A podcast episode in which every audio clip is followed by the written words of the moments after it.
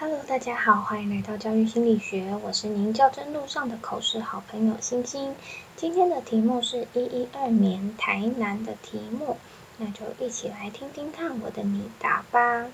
今天的题目是晚上十二点后家长传讯息会不会回复？以下是我的拟答。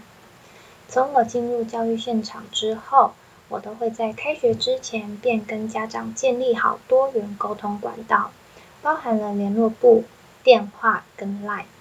而我也会跟家长约定，比较不紧急的事情用联络部，比较需要及时联络的事情用 Line，很紧急的事情就直接打电话。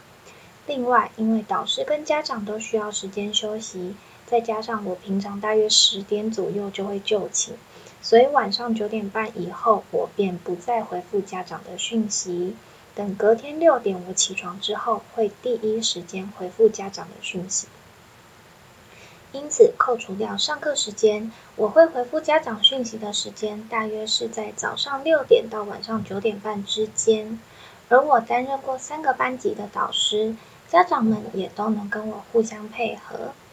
不过在疫情期间，因为孩子确诊会涉及到停课的状况，因此我请家长只要孩子确诊，随时都用电话与我联系，即便是三更半夜都可以打电话给我，让我能在第一时间做通报以及其他相关的联络。那现在疫情时代已经结束，我便重新跟家长达成原有的共识。维持原本的联络部电话跟赖的沟通管道，以及早上六点到晚上九点半的联系时间。因此，如果现在有家长晚上十二点以后传讯息给我，我可能就没有办法及时回复。以上是我跟家长的共识，谢谢。这个题目其实有点小尴尬，不知道委员到底想要听的是什么，所以我就把实际情况讲出来。那我的确是会跟家长约法三章，九点半以后我绝对绝对绝对不会回讯息，除非有非常重要的事情。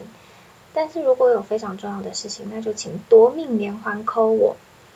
嗯，不过我真的没有遇到过个性这么急的家长。然后在疫情常常停课的期间，我刚好在当行政，没有代班。所以我觉得我算是还蛮幸运的，就算是躲过了这一波疫情。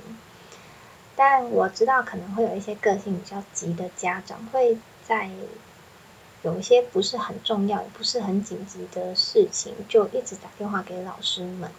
所以我会建议老师们在一接到班级的时候，就强烈的强调好自己的联络时间，而且说到就要做到。这样家长也比较容易能够配合老师。那再讲回到这一题，如果半夜十二点家长传讯息来，你还是会马上回复的老师，也可以直接跟委员说明我你会回复的原因。那我个人是觉得这题没有所谓的标准答案，就看委员的主观感受而已。那我今天的分享就到这啦，拜拜。